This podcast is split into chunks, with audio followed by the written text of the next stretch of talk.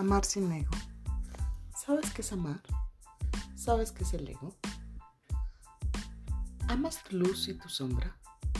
¿Te gustaría tener un equilibrio? ¿Relaciones sanas? ¿Qué es el amor? Escúchanos en Hoy Voy a Cambiar con nuestro coach de vida, José Luis González, aquí con Pam, con Miriam y con Barbie. Acompáñanos, comenzamos.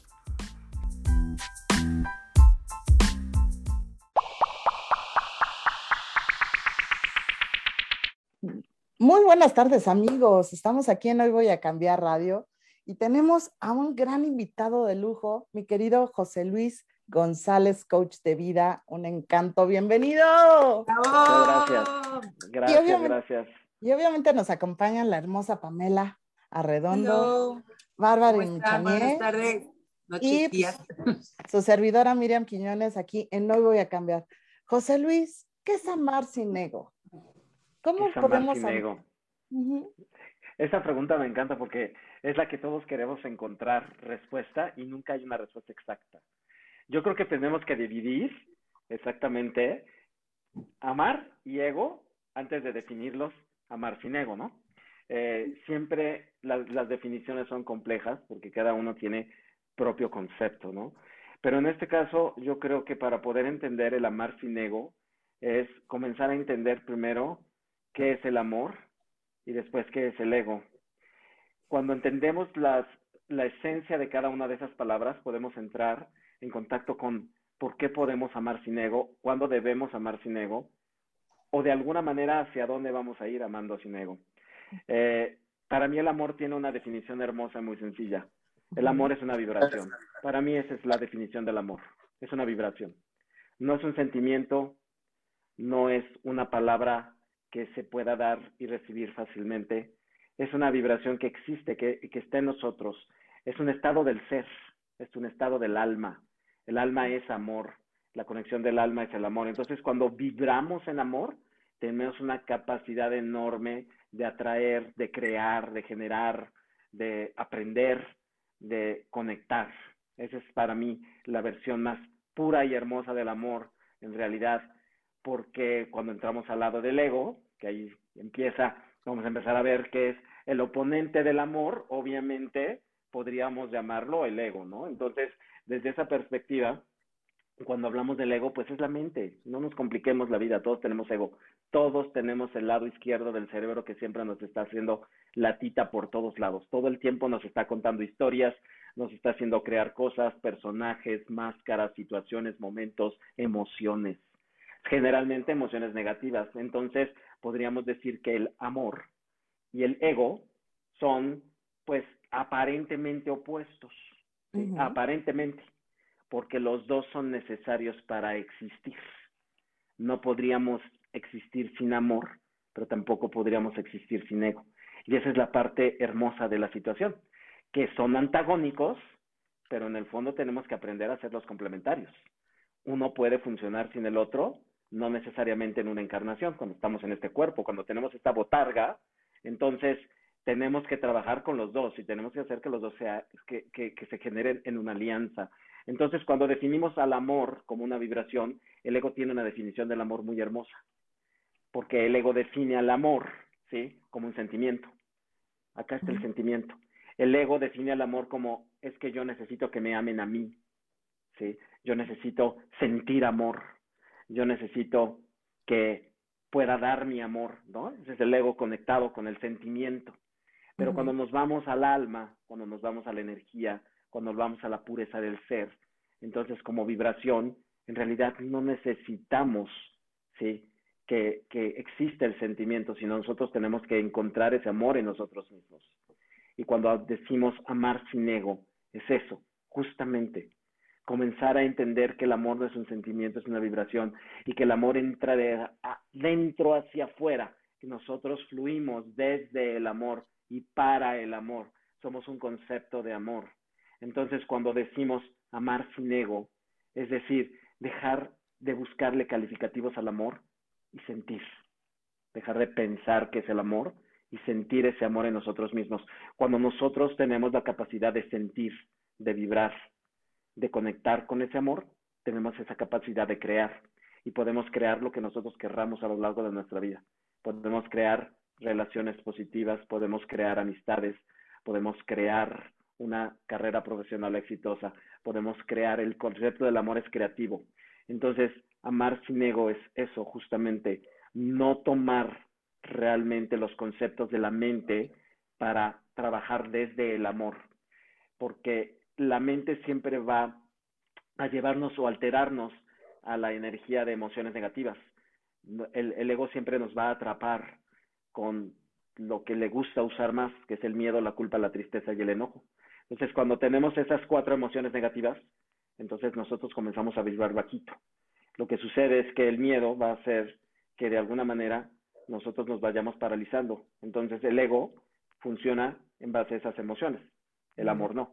El amor como vibración va a nulificar cuando me preguntan en consultorio, mm, ¿cómo puedo yo hacer para romper mis miedos? Pues empieza por amar, pero no amar a los demás, sino amarte a ti mismo. El amor hacia uno mismo es el concepto más puro y, que realmente va a empezar a nulificar. Entonces por ahí podemos empezar a trabajar en esto. Amar sin ego, entonces es un proceso que tenemos todos que experimentar. Es una experiencia. Es una experiencia. Wow. Es una experiencia una experiencia, pero qué difícil es calmar esa mente, esa mente, esos miedos, esos monstruos, esas interpretaciones a creencias de ti mismo. Claro.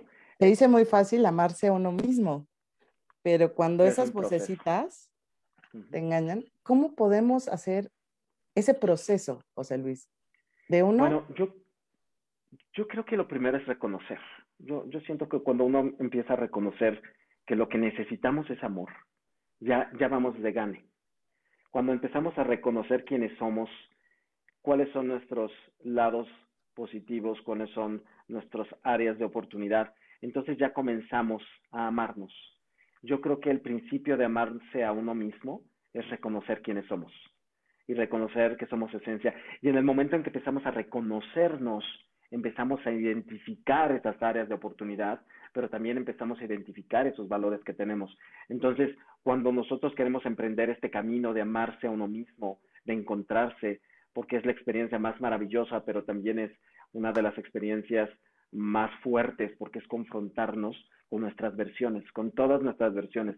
Yo siempre he dicho que cuando empezamos un camino espiritual, un trabajo espiritual, hay que empezar a, a entender nuestro lado A y nuestro lado B, nuestra versión luz y nuestra versión sombra, eh, las personas que, que generalmente comenzan este, comenzamos este camino siempre pensamos en que quiero ser espiritual. Y entonces empezamos a entender la espiritualidad, que, ¿qué es ser espiritual? ¿no? Y la espiritualidad comienza en la base de amarse uno mismo. La espiritualidad es mucho más simple de definir que cualquier energía o cualquier cosa que esté más allá de lo que podemos ver. La espiritualidad en su concepto más sencillo es amarse uno mismo, vivir el presente, perdonar y agradecer. Eso es ser espiritual. Oye, ¿cómo? Eso es ser espiritual, sí. Tengo una pregunta. Em, cuando dices, tú amas, o sea, cuando quieres amar, obviamente es reconocerte quién eres.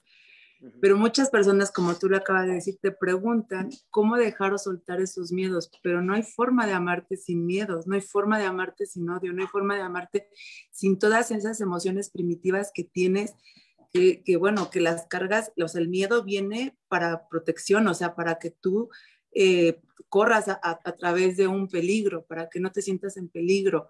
El miedo existe por muchas cosas. ¿Cómo tú lo haces? A través del amor, que no que dejen el miedo, sino que a lo mejor resignifiquen el miedo, porque tienes que amar con miedo, o sea, porque es, es, es fundamental, nuestro miedo es una emoción primitiva. Claro, es una emoción primitiva controlable, ahí empieza. El miedo lo podemos controlar, podemos identificarlo, sentirlo y poderlo manejar de acuerdo a las circunstancias que estoy manejando. ¿sí? El miedo generalmente está basado, hay dos tipos de miedo.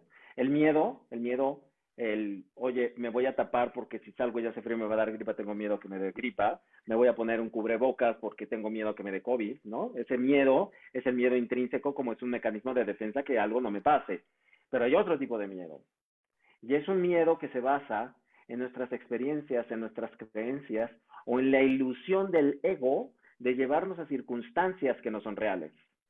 El miedo, el ego lo maneja de una manera muy sutil. De hecho, la base de todos nuestros miedos está basado en un solo miedo, el miedo a morir. Esa es la madre de todos los miedos. El ser humano tiene miedo a morir. Y a partir de ahí nacen un montón de miedos. Claro, porque el, cuando tienes miedo a morir, no, nadie te ha contado la experiencia de morir realmente, nadie regresa, te cuentan la experiencia de amar y que te les rompió en el corazón. Y obviamente surge el miedo de que alguien te abandone, porque existen las huellas de abandono, entonces que te abandone, que te rechace, que te traicione, que te haga, que te Todos esos miedos. Entonces, ya los conocen y obviamente cuando tienen esa, eh, eh, ese miedo a la muerte, que es básico, es el más, el más eh, primitivo tal vez. pues, exacto. Como yo le digo, sí, pues nadie viene a contarnos cómo fue la muerte, ¿no? nadie viene de la muerte a decirnos fue así a trabajar en la espiritualidad, nos damos cuenta que somos realmente energía. Y la energía no se crea ni se pierde, solo se transforma a través del tiempo, igual que el amor.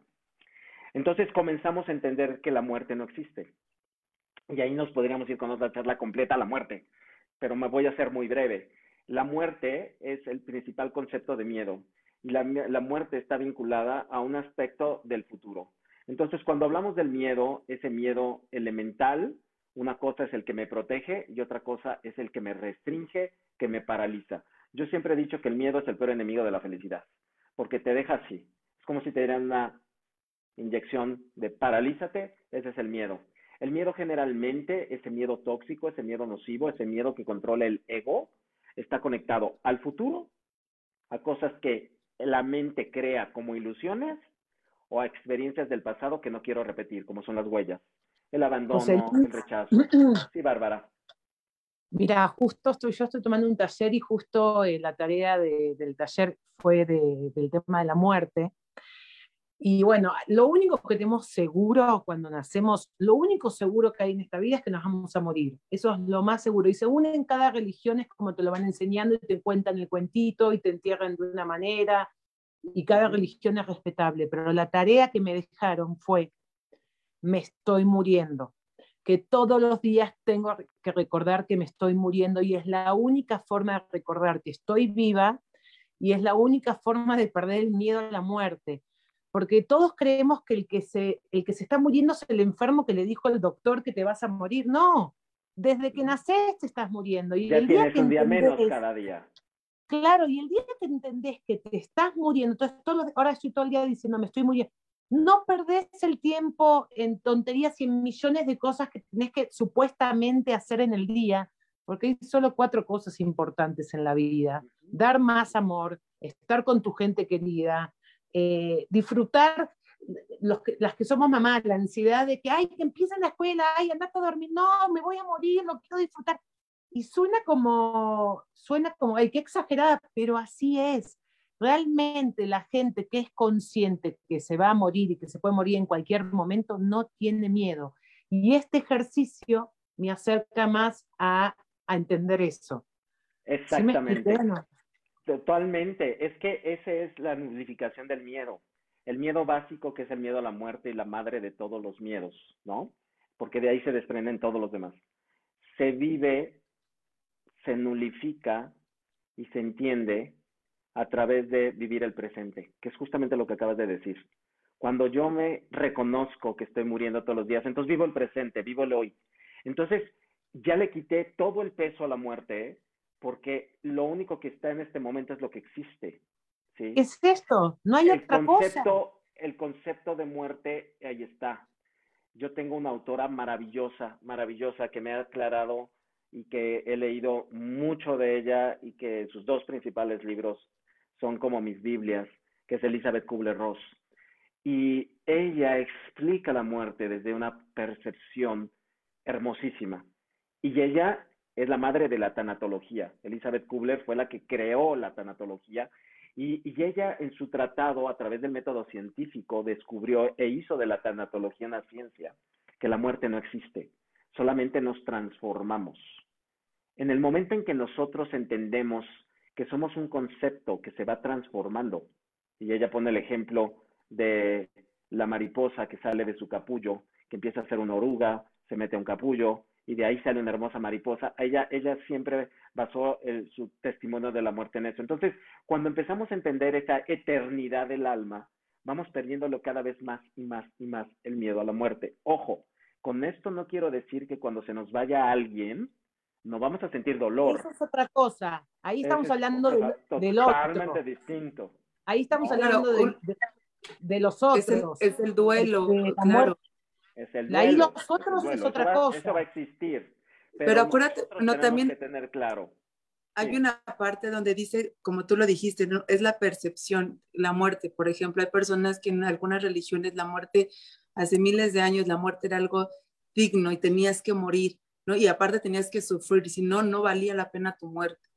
Hoy en día ya obviamente se ha cambiado mucha, mucha, eh, mucha ideología acerca de la muerte, pero últimamente, hoy en día la estamos tomando al natural porque realmente la muerte es muy natural, pero con todo esto del COVID se ha visto tanta muerte, tanta muerte, que pues lo estamos viendo ya cada vez más natural, lo estamos aceptando más, bueno, al menos yo tengo esa percepción de la muerte, que ya es más, para mí ya es más natural. Obviamente es dolorosa porque ya no vas a ver a la persona y existe un duelo, pero es natural y hay que verla como es. Yo no estoy diciendo que cada quien, cada quien tiene su percepción, cada religión tiene su percepción y cada quien lo va a tomar como, como sea. Lo que dijo José Luis es que una cosa es hablar de tu muerte claro, y otra claro, cosa es hablar de los otros, porque el dolor verdadero es cuando se te muere una... En realidad nosotros le ponemos la palabra dolor a cualquier cosa, se te rompe una liga y te duele, cortaste con el novio y te duele. Porque es una pérdida, las pérdidas duelen. Son pérdidas, las pérdidas duelen y hay que tener un duelo, cualquier un pérdida. ser querido, cercano, eso es dolor total, ese es el único dolor que dices. Yo estoy hablando de la muerte de, de, de, mí misma y ahora estoy trabajando eso que me hace muy bien. Entonces, como que la, eh, la, muerte viene con la vida y la vida viene con la muerte. Es, es lo único seguro que tenemos esta vida. También dijiste algo anterior, que no hay nada comprobado de que alguien se murió y vino y sacó fotos y mostró de qué se trata la muerte. Entonces hay tantos cuentos de eso como tampoco vivimos futuriando y tampoco todavía está comprobado que alguien puede ir al futuro y saber cuándo te vas a morir. Nadie tiene idea de nada. mi perspectiva. ahí, empieza todo mi tema, ¿eh? Justamente ese es el ego ya. Cuando el ego comienza a crear las historias futuristas, es ahí donde comienza a generarse la mayor parte de nuestros miedos, porque lo que hace el ego es crear historias del futuro. Y entonces me lleva al y sí, y sí, y sí, y sí. Y cuando vivimos en el y sí, entonces comenzamos a generar de cada y sí un miedo. Y de ahí es que esta construcción del alma es a donde comienza a debatir el sistema del miedo, porque el alma vive el presente, el alma es el aquí y en el ahora, el alma es el hoy. Y el, y el miedo es la definición de lo desconocido, ¿no? Porque por eso nos da tanto miedo la muerte porque no la conocemos, no sabemos de qué se trata, no la hemos vivido la muerte, ¿no? No la han contado de mil formas que le tenemos tanto favor porque la desconocemos. Cuando vas a entrar a una relación nueva, obviamente tienes miedo porque obviamente te habla el ego, como dice José Luis, y dice, no lo conoces, a lo mejor te va a hacer esto, acuérdate del otro y no sé qué, y empiezas a tener una, una, una visión de miedos porque entras a algo desconocido y es ahí donde el ego entra a su cancha oficial a hacerte pedazos. Exactamente. y ahí es donde entra el alma. El alma viene a funcionar a partir del ego. Entonces, lo que hace el alma, pues el alma, el alma es eterna, nunca muere. Y además los que creemos en las reencarnaciones en las vidas pasadas nos hemos dado cuenta que esto es normal para el alma, entrar y salir de los cuerpos. Sin embargo, cuando estamos en una encarnación, cuando estamos en el momento presente en este cuerpo, el alma tiene que aprender a lidiar con estas fantasías. Y les decía entonces que, en realidad eh, los miedos están fundamentados en esas ilusiones del futuro, pero también están basados en mis huellas del pasado, en mis heridas, de dónde vengo, de lo que experimenté y que probablemente no funcioné o me dolió o me hizo sentir mal. Entonces, cuando hablamos de amar sin ego, no es amar a una pareja sin ego, es amarnos a nosotros mismos primero, para compartir el amor con los demás. Ahí ya estamos amando sin ego, en el momento en que compartimos ese amor. Y es ahí a donde empiezan los grandes cambios, porque empezamos a trabajar en esas huellas, en esas heridas. Entonces, cuando lo, lo primero que hago cuando empiezo a trabajar con, con las personas que tienen la confianza de venir a verme, entonces comenzamos a trabajar en sus huellas, en sus heridas, en todo lo que fueron generando, en el abandono, en el rechazo, en la humillación, en la traición, en la injusticia, en todo lo que han ido colgando desde tu niño interno, porque todo eso está basado en nuestra infancia y a base de esas experiencias que vivimos, vamos generando un montón de miedos. Y esos son los miedos más profundos que a veces nos, no nos permiten conectar con las personas a nivel pareja. Entonces, de alguna manera, todo esto es a donde nos lleva esta esencia de la espiritualidad. La espiritualidad nos lleva a esa esencia de vibrar en este amor interno para compartirlo con lo exterior. Siempre me preguntan, la primera pregunta de las personas que vienen y tienen el tema de la pareja, voy a tener pareja, voy a encontrar una pareja. Es una preocupación verdaderamente, estadísticamente en consultorio, por lo menos del 80% de las personas que vienen. Encontrar, buscar mi pareja, ¿no? Hay, hay una gran, hay una gran motivación. Y lo que yo les digo a través de este proceso es, no se trata la vida de encontrar una pareja, sino de encontrarte a ti mismo. En el momento en que te encuentras a ti mismo, empiezas a vibrar de manera distinta y empiezas a encontrar esas cosas, pero no estás a la expectativa de lo que viene, sino de compartir lo que eres. Esa es la esencia no, y cuando dicen, José Luis, yo a veces no entiendo, y lo aprendí hace poco, ¿no? no, es que mi pareja es tóxica o el otro era tóxico, no, para un minutito. Vos no estabas vibrando, tú no estás vibrando en, eh, esa vibración de amor. Entonces es lo que tú atraes y, y tenés que aprender algo de eso, pero eso que, no, mi, mi novio es tóxico, ¿no? Querida, vos, también entonces, porque esa, no, no, puedo entender cuando dicen eso. No hay relaciones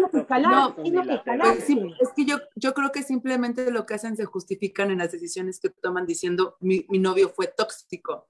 Es una justificación total. O sea, tu elección, más bien sería, mi elección fue tan mala que él no era lo que yo esperaba, pero si empiezas a decir y a justificarte, creo que ahí empezamos que tú eres la tóxica o yo era la tóxica. Era tan baja que, tu vibración era tan baja y quizás también tenías que vivir eso para aprender otra cosa.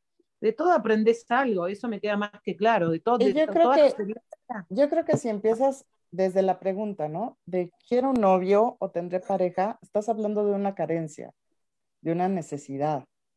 Entonces, que todos lo hacemos. Exacto, todos lo hacemos. Y también hacerte responsable de tu vibración y tu propio amor. Como es Barbie, si hablas de una relación tóxica, más bien es preguntarte, ¿tú eres tóxico o qué estás buscando? ¿O desde dónde lo estás buscando? Y para definir, me encantó lo que dice Barbie, esa la definición de tóxico, porque todos hemos sido tóxicos en nuestra vida en las relaciones, ¿eh? Tanto de pareja como laborales, como todas, ¿eh? Todos, es parte de ese aprendizaje, es parte de vivir la experiencia, es parte de entender los procesos de las relaciones humanas. Todos somos tóxicos. ¿Cuándo somos tóxicos? Barbie, cuando tú lo dijiste, vibramos bajito. ¿Y cuáles son esas vibraciones? Vibramos en amor, lo dijiste tú, cuando vibramos en amor. Ahí es a donde ya rompemos la toxicidad, pero cuando vibramos en el miedo, la culpa, la tristeza, el enojo, el rencor, el resentimiento, la amargura, todo eso nos baja nuestra vibración. Todo eso nos va quitando fuerza, nos quita energía y entonces ya nos estamos convirtiendo en tóxicos. ¿Sí? Claro que esta, esto, esto, lo que vivimos estos años eh, este año es eso justamente, nos, nos, nos hicieron bajar nuestro nivel de vibración, nos hicieron bajar nuestro proceso para volver una, una energía tóxica que los que de alguna manera decidimos trabajar desde la oportunidad de aprender, entonces pudimos neutralizar el miedo al COVID y probablemente respetarlo porque es una energía que está por ahí. En, el, en algún momento eh, se tocará ese tema, pero, pero finalmente si no vibramos en el miedo, nuestra energía sube y entonces cuando vibramos en el amor, entonces es cuando nulificamos toda esa vibración. Entonces, para salir de una relación tóxica, regreso a lo mismo. Primero me amo. Tengo una pregunta, José Luis. Em, bueno, Pam es más chiquita que nosotros, pero más o menos, bueno, va por la generación. Es la, es la, es la bebé del grupo. Eh, Ojalá. No, eso es una la millennial del grupo. Sí, la millennial. Ya mi generación, ni siquiera, o sea, imagínate, mi, mi generación es sándwich, está entre la X y la, y la millennial. o sea, estoy como así. Estoy así. No, son la chiquita y la bebé. Eh, José Luis, siento que venimos, em, a, ver, a ver cómo te hago esta pregunta. Venimos mucho en esta generación, o por lo menos sacando a Pam, Pam también un poquito, de mucho del deber ser.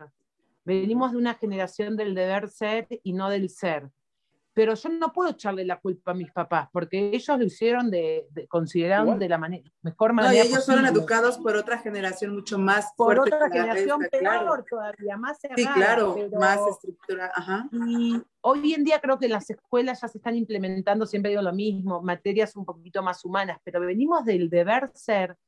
De, de, de, que yo no podía tocar, yo no podía entrar al cuarto de mi papá porque estaba durmiendo y si entraba eh, no, no, no, hoy en día mis hijos se tiran de cabeza, no les importa nada si estoy durmiendo o no, que en realidad a mí tampoco me importa, pero que había horario para comer, horario para esto, y en mi casa se hace lo que yo digo.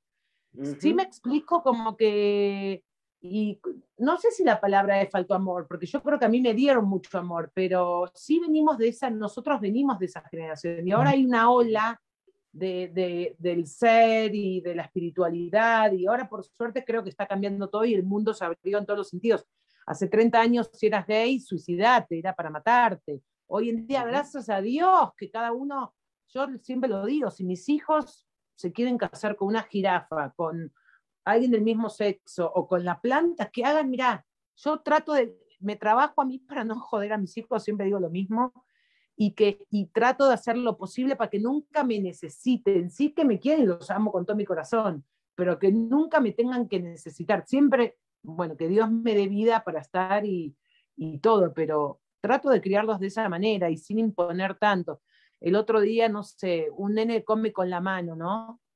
Y yo lo volví loco desde que nació, no comas así, no. y después dije, siento que es una forma de decirle, así no te quiero, así no te quiero, así, o el chiqui, y fui y le pedí perdón, o el chiquitito hoy que lo lleva a la escuela, que ya empezó a presenciar, siempre le digo, no te comas las uñas, hoy le dije, Sony, perdón, no te lo vuelvo a decir, es tu cuerpito, te querés comer las uñas, mi amor, sabes que no lo vuelvo a decir, te pido, porque cuando le digo, no te comas las uñas, bueno, por algo se la está comiendo, está sacando una ansiedad que está viendo de mí o de su papá o algo.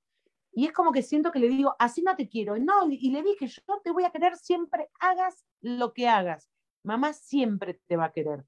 Y así siento que, estoy transmitiendo desde el amor y diferente a lo que yo viví.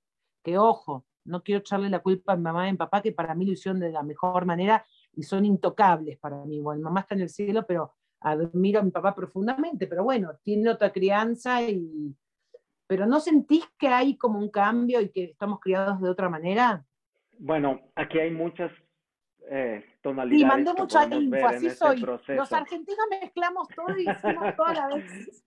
aquí hay, aquí hay una, una, serie de datos muy interesantes que se están eh, interconectando, ¿no? Entre lo que son las generaciones que nos anteceden y las generaciones que, que están creando otro nivel de trabajo interior, ¿ok?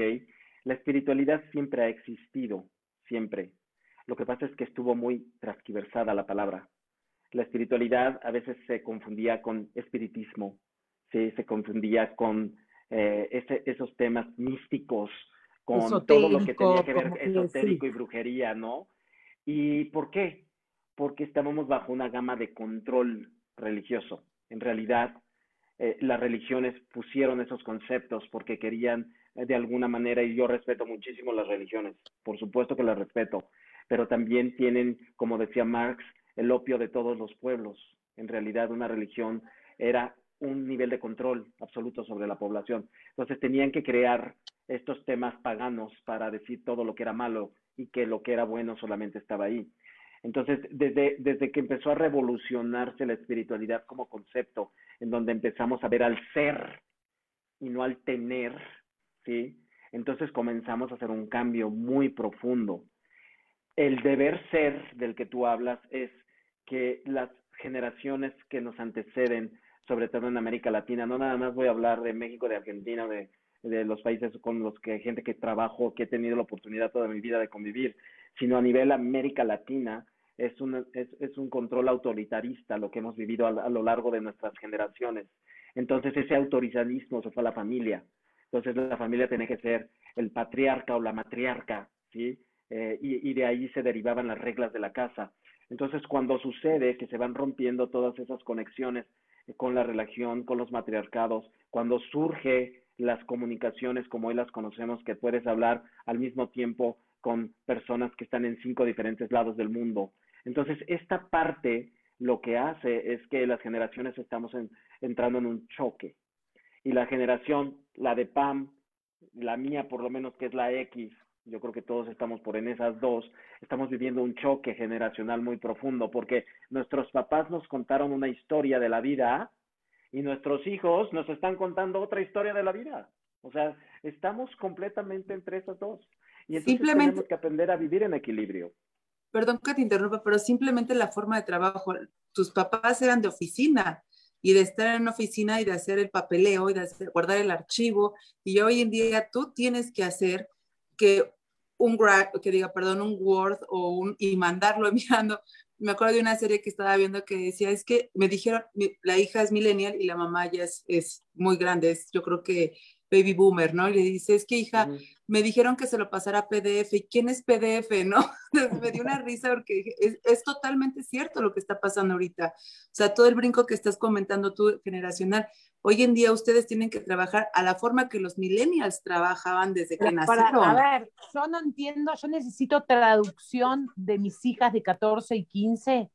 Traducción porque no entiendo lo que quieren decir y yo me sentía muy viva, que uy, qué mamá moderna, sí, escucha requesón. Sí. No, no, no, no entiendo nada cuando hablan.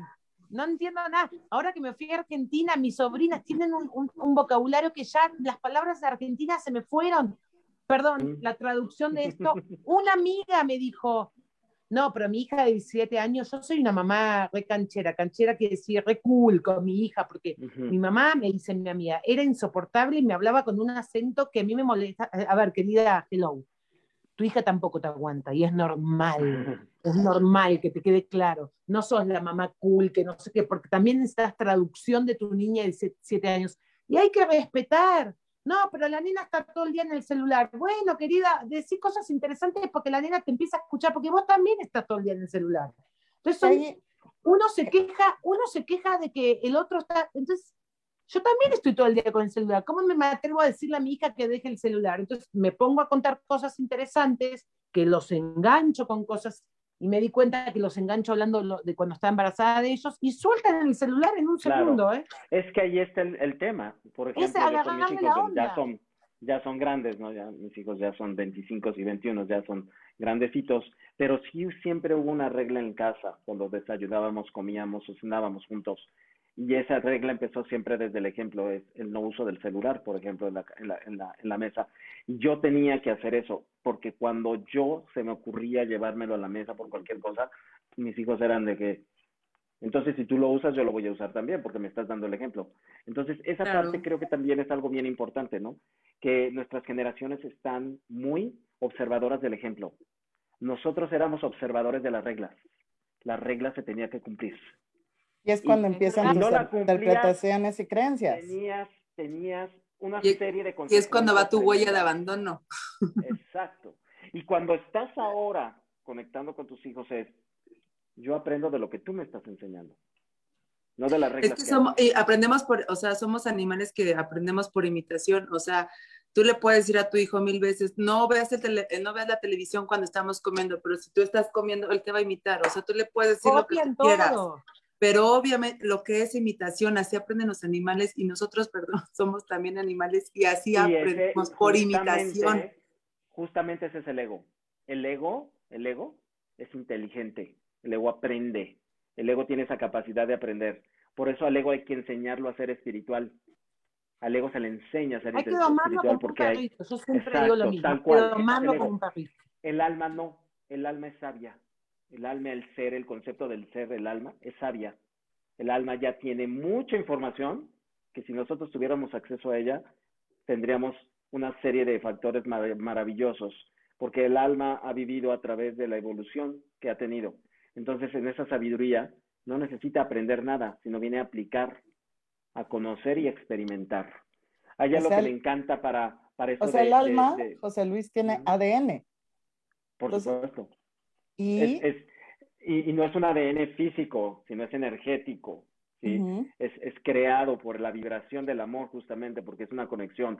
El alma es una conexión y ese, ese ADN energético está conectado a todas las células del universo. Por eso todos somos uno, todos somos un concepto de universo. Todo está girando alrededor de un solo ser.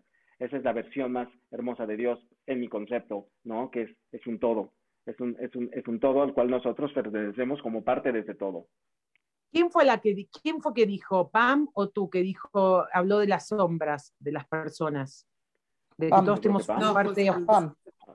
Todos tenemos una parte oscura. Entonces, todo, pero eso es no, eso, me encanta, eso me encanta porque la gente no, que, a ver, todos sentimos alguna vez envidia, todos hicimos alguna vez, pensábamos tirarnos por el, balcón, todos eh, eh, tuvimos una parte dark, oscura en nuestra vida y hay que conocerla, no es malo, somos, somos humanos. No, ese, ese es el problema, ahí está el problema, Barbie. El problema está en que todo es bueno o es malo, porque así nos dijeron que era. Claro, pero ¿qué crees? No hay bueno ni malo, solamente hay consecuencias a nuestros actos. Todos somos luz, todos somos sombra. Amarnos a nosotros mismos no es amar nuestro lado luz y someter a nuestro lado sombra. Amarnos a nosotros hemos vivido todo el tiempo así. La sombra. y hemos vivido todo el tiempo así. y el ego y el ego por eso no nos deja crecer en la forma de amar, porque nosotros sometemos a, a nuestros gustos siempre digo, son nuestros gustos culposos o nuestros deseos culposos, que siempre los tenemos y están ahí, pero cuando nos atrevemos a decirlos, somos juzgados por alguien. Entonces ya se vuelve oscuro para nosotros y lo hacemos escondido, entonces engañamos, entonces hacemos, entonces, y ahí va todo, todo el culpa, miedo, ego, todo, todo, va ahí. Entonces, si a ti no te da como tú, Barbie, que eres así de que a mí no me importa, me importa un orto lo que piensen de mí. No, no. Y está padrísimo porque en, cierta forma, tu, tu, amor propio lo estás demostrando así, en que a ti no, te, no que no te importe, pero que las personas juzguen lo que haces, bien o mal, a ti te da igual. Y está bien, porque personas que no, cuando se sienten juzgadas, obviamente entra la huella de abandono y pácatelas. Yo lo que estoy aprendiendo es a crear más gente y que ser, ser una presencia grata para el que tenga al lado. No caerle bien a todo el mundo, sino querer a más gente que no, querer a más gente es lo único que tengo que hacer, mejorar mi persona cada día, autocorregirme al 100%. Es un trabajo diario, no es que termine mañana el curso. Es hasta que el día que viva ese autocontrol, cuando me estoy dando cuenta que me estoy mandando una de la linda, decir, no, para, para, ahí estás, ¿sabes qué? Autocontrol, para, me equivoqué y no juzgar, porque todos vivimos juzgando al de enfrente todo el día, todo. Pero de nuevo, ese es el ego. El ego juzga, el alma acepta. Acuérdate, el ego es el que va a juzgar. El alma acepta lo que es. Las cosas son como son, reconoce lo que hay. Entonces, esa es la versión que tenemos que empezar a todos a, a transformar. No nos podemos pelear con el ego porque no hay forma es parte de nosotros, es como pelearnos con nosotros mismos. Hay que reconocer esa parte de nosotros en nosotros y hacerla desde el amor, porque el alma vibra desde el amor. Y de alguna manera el ego siempre está conectando con nuestros miedos. Entonces, eso es el concepto real de vivir en el alma y amar sin ego, es realmente entender que somos esta dualidad perfecta, hermosa, que nos permite experimentar la vida vivir la experiencia. Es amar tu lo que venimos. tu sombra. Es amar tu luz y sombra, José Luis, al mismo tiempo. Si no aceptas tu sombra, no puedes aceptar tu luz. Es que no, no existe el uno sin el otro. El universo no existe sin la luz y sin la sombra. O sea, no podríamos ver las estrellas. Hay noche, hay día. Exacto. No podríamos ver la luna sin el sol. En fin, somos todos, somos esa dualidad perfecta. Y, y, y la energía se basa en eso, ¿sí? Y para que podamos vivir, tenemos que vivir en esa polaridad. Y todo fue creado, creado en dualidad. Para que haya el bien existe el mal, para que haya luz, la sombra, lo positivo y lo negativo, el hombre y la mujer. todo es dual, porque todo tiene que, que existir. La palabra clave para vivir sin ego es equilibrio. ¿Cómo voy a vivir en equilibrio? Pero yo ¿Cómo voy a estar en equilibrio? José Luis, yo pienso que el ego te pone alerta en un montón de cosas y es bueno si lo sabes domar, educar, como estás No, es que hay un ego positivo. Bueno, no, no sé si positivo. Está, está, por ejemplo, a mí mil veces me dice, sos una tonta o no te comas, no te comas eso, o empieza la noche, digo, cállate la boca, ahora no te voy a... Y yo le contesto, ¿eh? Y le digo, cállate, no soy ni tonta, ahora no te voy a escuchar, o voy a un restaurante y pido algo y estoy que mi cabeza, me está, mi ego me está diciendo, no, por eso no pidas porque eso tiene mucho, cállate la boca, ¿quién te pidió opinión? Yo le hago así porque es una voz, es esa vocecita que todo el día traca, traca, traca, Son traca, las locas de la casa. ¿Eh? No, o cuando es la loca de la casa. Le digo, es la loca de la casa. Es la loca de la casa. me deja dormir. Aparte, déjame te cuento que yo tengo melliza, yo tengo melliza, esto es para controlar está cañón.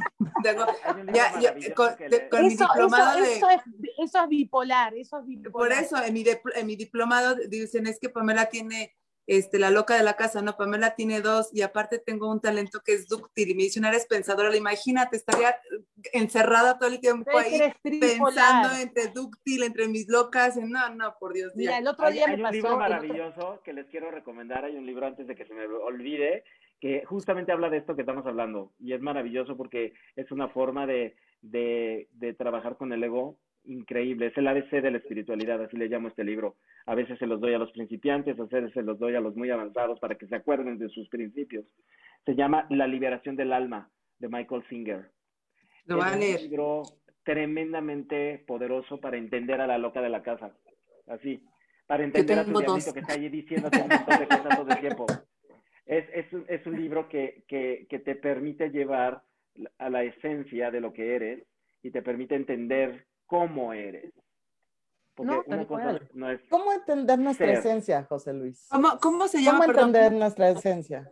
Es que es así, nuestra esencia, cuando entendemos que nuestra esencia es el amor, pero no es amor romántico, de nuevo, regreso a las creencias. A nosotros nos dijeron de chiquitos, si te acepto es que te amo, si me aceptas es que me amas, ¿no? Siempre el amor nos lo condicionaron a algo, algo siempre estuvo condicionado. ¿no? El amor, el amor en nuestras creencias está condicionado.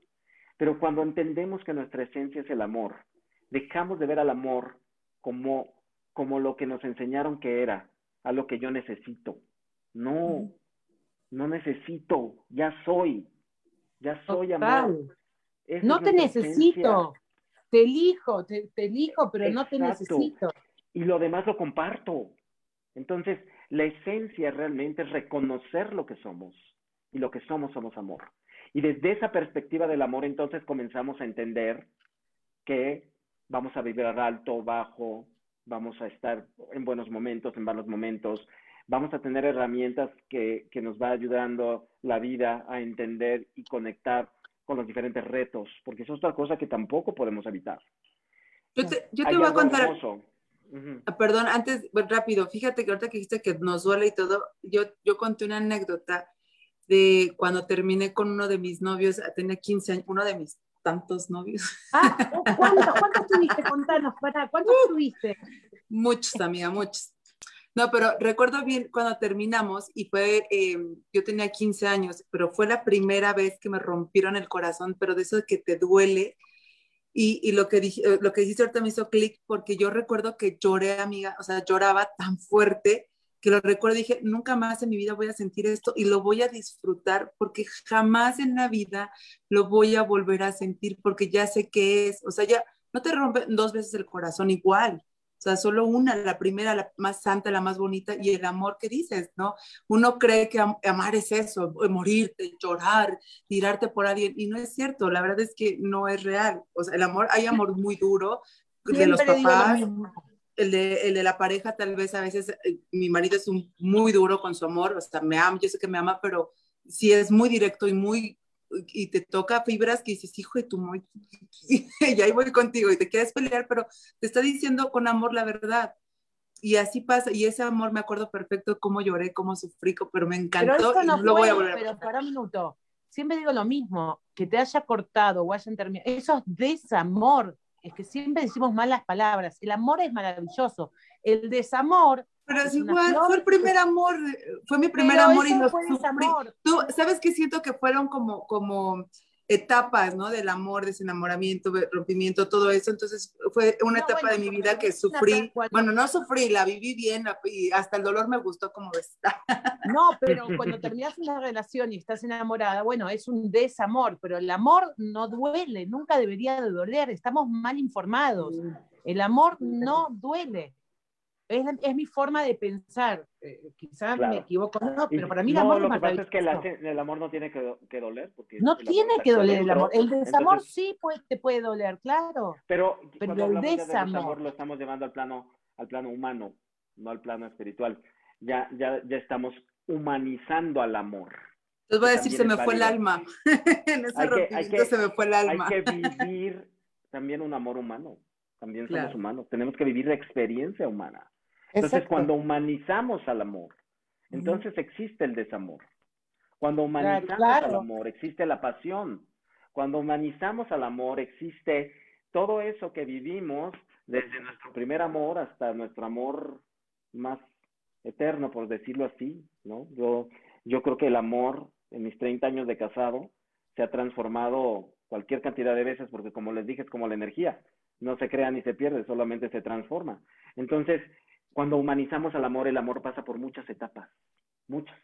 Y entender esas etapas es lo más ese difícil. Es crecimiento, ahí es el crecimiento, Porque ahí está la evolución. ¿Cuántas veces no te ha pasado, José Luis, que te dicen, es que ya no me ama como antes, es que sus virtudes y esto, y te enamoras mucho de sus virtudes, no de la oscuridad. ¿Y en qué momento empiezas a interpretar y dejar de sentir, de liberar? Porque no es que te ame, pasó por etapas diferentes, está evolucionando también igual que tú, está creciendo.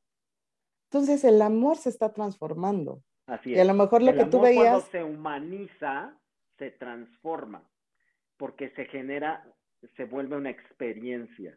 Acuérdate que la parte humana nos hace experimentar. Y cuando humanizamos el amor, tenemos que experimentar las diferentes etapas del amor, que incluyen un desamor, que incluyen un rompimiento de corazón, que incluyen toda esa serie de factores que realmente nos hacen pues vivir ese amor desde la parte humana. Pero no quiere decir que eso nos vaya a transformar desde el ser. Es, es una parte de nuestro proceso.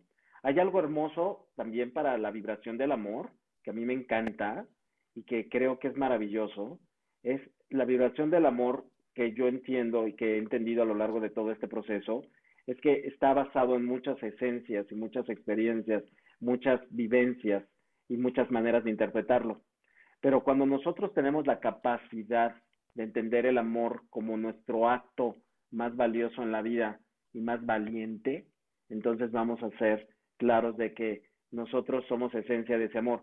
Pero para poder entender el amor humano, tenemos que pasar por muchas etapas. Y cuando estamos pasando por esas etapas, tenemos que también aprender de esas etapas. El aprendizaje es fundamental. Claro, y es que entonces, ¿para qué lo viviste, no? ¿Para qué, para qué tuviste esa experiencia? No entendería. No, pero gracias a Dios que viviste ese desamor, porque quiere decir que viviste el amor. Yo mil veces prefiero decir gracias que viviste desamor a decir nunca viví un desamor. Bueno, hay gente que se casó para toda la vida y nunca vivió un desamor, pero a lo que voy. Si viviste un desamor, es ¿eh? un amor. menos. Yo creo que, yo creo que es, es lo menos. Eh, también hay muchos factores que, que te llevan a esa, esa parte del, del amor o el desamor. Puede haber desamor en la propia pareja que lleva 50 años de casados o 60. O sea, en realidad el concepto de desamor es, la, falta de, ¿no? El desamor, ¿no? Entonces, desde esa perspectiva. Y hay otro tema que es un ingrediente hermoso para vivir en el alma y amar sin ego y que pocas veces nos los han dicho y pocas veces nos los enseñaron que las creencias de nuestros sistemas familiares, religiosos y sociales nos hacen no, no conectar con esa parte de la esencia que es el perdón. El perdón es un elemento fundamental para poderse amar y para poder amar sin ego. Porque no voy a hablar hoy de un perdón en donde perdonas a todo mundo por todo lo que te hizo, no. eso es lo que nos dijeron de chiquitos. Perdona a tu hermanito porque esto, ¿no? Perdona a, perdona a. Nadie nos dijo, oye, perdónate a ti porque pues la regaste. ¿Y? Perdónate porque te enamoraste de la persona equivocada. Perdónate porque te pusiste al final de todo lo que te tenías que poner. Perdónate porque nunca ha sido lo más importante en tu vida. Perdónate porque no te has amado. El perdón es algo? Hoy justo le, le del amor. Te puedo decir algo, hoy justo le mandé un mensaje a una persona y le puse un par de cosas porque le contesté de una manera que no me gustó, pero porque me... Dos cosas quiero decir de eso. Me sacó una parte mía, pero no me la sacó él, me la saco yo. Él me refleja mis ansiedades. Entonces yo digo, bueno, me trabajo tanto que siento que soy como un cangrejo, que esta relación voy para adelante, voy para atrás, pero yo la permito. Y a él le agradezco porque es un gran maestro en mi vida. Pero hoy le contesté de una manera que no me gustó, porque dije, esa no soy yo, ¿por qué estoy contestando así? Entonces le mandé un mensaje pidiéndole disculpas de la manera que contesté y diciéndole que me sacaba esa parte en mí y que no sé qué, bueno, le pedí perdón por eso, que y le dije, esta no es la persona que estoy buscando ser, esto no quiero ser, pero es una reacción que tuve por lo que tú me dijiste y yo no soy nadie ni para juzgarte porque tú quieres a tu manera, yo quiero la mía, y él, la, la persona me contestó, no, no te preocupes, nada que perdonar, no, no, flaco, no entendiste, yo me estoy pidiendo perdón de lo que hice contigo. No entendió nada encima. Y ya estoy mal en decir que no entendió lo que le quise decir. Pero bueno, yo no puedo, eh, cada quien que entienda lo que quiera y cada quien que quiera a su manera y ya, pero bueno, yo tenía esa necesidad de decirle perdón. Y es que de hecho lo haces para ti, no lo haces para la otra persona. También amas tú lo que tú quieres dar, o sea, no amas para nadie más, pero digo, es bien difícil, yo, no he llegado, yo la verdad he tenido muchos cursos, muchas, o sea, he, he hecho diplomados, bla, bla, bla, bla, X, pero no llegas a entender a veces que tú lo haces por ti y todo lo que tú te haces es hacia ti, o sea, no, se lo haces a la otra persona, lo haces a ti. Si rechazas a la otra persona es un rechazo hacia ti. si o sea, son cosas que no, no entendemos todavía. Bueno, ¿Sabes por qué nos enfermamos? ¿Sabes por qué nos enfermamos? Porque nos llenamos de rencor. Claro. Y también aprendí, y también aprendí que a la gente hay que recordarla con el corazón las, y las situaciones. Lo peor que te pasó en tu vida con a mí mil veces me pasaron cosas que no me gustaron. Y ahora aprendí a recordar esas cosas con el corazón, a mi ex marido, a ex novios que me metieron los cuernos hasta con, la escoba. Y bueno, por algo me las metieron en su problema, pero. Pero yo creo que aquí. Lo más, para recordarlo. Yo creo que aquí lo más. recuerdo con el corazón porque si no me enfermo yo. Ya lo, me queda más que claro. Pero yo creo que aquí, como dice José Luis, lo, lo fundamental es pedir que tú mismo te perdones. Claro, el perdón, que te haga responsable el concepto de del perdón es más sencillo y eso es lo que nunca nos enseñan, que es el perdón. El perdón es un acto de amor hacia nosotros mismos. Creo que es el acto de amor Regresamos al amor nuevamente. El perdón es un acto de amor a nosotros. Bueno, fue lo que te pregunté. Perdonar a los demás. Perdonar a los demás, pero sobre todo perdonarte a ti. Si tú creo yo que si tú solo te estás juzgando, te estás interpretando, te estás dejando llevar por esa vocecita, es decir, qué mejor acto de amor que decirte, sí, soy responsable de esto, tomé una mala decisión o fue una mala situación, pero avanzar, desde viéndote empáticamente, desde reconociendo tu ser, también reconociendo el otro ser, porque él también tiene sus virtudes, sus defectos. Y cuando llego a ese punto en el proceso espiritual de las personas como coach, me doy cuenta que ese es el, lugar a donde más, a donde más nos cuesta trabajo entender y aprender a perdonarnos. Hay dos cosas que yo he visto en este trabajo espiritual a través de los diferentes procesos, ¿no? De hecho, estoy ya diseñando un taller que voy a lanzar el segundo semestre porque yo quiero lanzarlo en persona, no por Zoom, quiero lanzarlo en persona, quiero, quiero vivir la esencia de las personas, que me encanta trabajar con personas. Y, y, es, y, lo disfruto y, me encanta Zoom, pero no hay nada como el contacto con las personas. Entonces, lo que más he notado que hay, hay, hay tres cosas que nos impiden amarnos a nosotros mismos. El no sabernos perdonar, el no saber merecer, ese es, ese es clave Merecer, ¿desde dónde viene? O sea, ¿qué es merecer para empezar? ¿Sí? ¿Qué es merecer? ¿Qué es merecer para empezar? Es cuando te dicen, qué bonita estás, qué bonita estás. Ay, no, pero tengo esto. No, gracias. Gracias por decirme no, qué bonita ese es el tercero. Ese es el tercero. Dejarnos de ah. juzgar. Todo el tiempo somos un juicio absoluto de nosotros mismos. Entonces, somos el peor juez. Y no juzgar. Realmente eso es lo que todos estamos aquí experimentando, pero también en un trabajo espiritual tenemos que aprender a eso.